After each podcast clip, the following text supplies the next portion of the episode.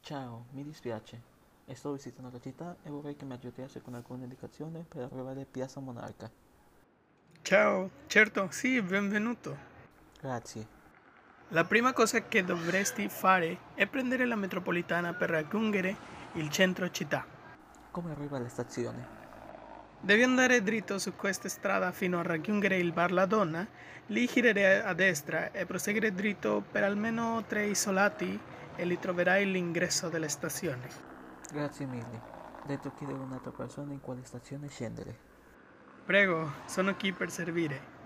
Ciao, potresti dirmi se ho molta strada da fare per raggiungere la Piazza del Monarca?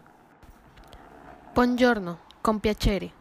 Mancano ancora due chilometri.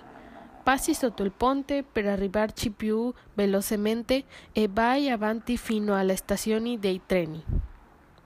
Quando arrivo alla stazione del treni, vado a sinistra o a destra della strada?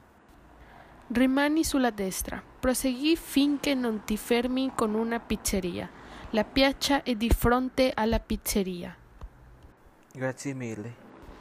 Prego, Buongiorno, potresti aiutarmi? Certo, di cosa hai bisogno? Sto cercando la Piazza del Monarca. Mi hanno detto che era davanti alla pizzeria, ma non sono riuscita a trovarla.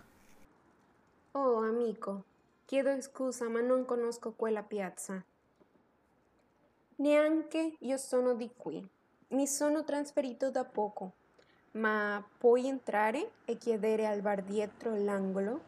Mi aiutano sempre quando mi perdo. Molto grazie. In bocca al lupo. Ciao, benvenuto.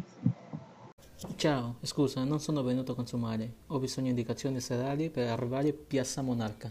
Certo, ti paese è una grande città e comprensibile. Sì, mi hanno già dato indicazioni, ma non riesco ancora a trovarla. Bene, ti aiuterò volentieri. Grazie mille. Piazza Monarca è una strada più avanti. Gira da destra. Di fronte c'era una pizzeria, ma credo che l'abbiamo venduta. Ora c'è una gelateria.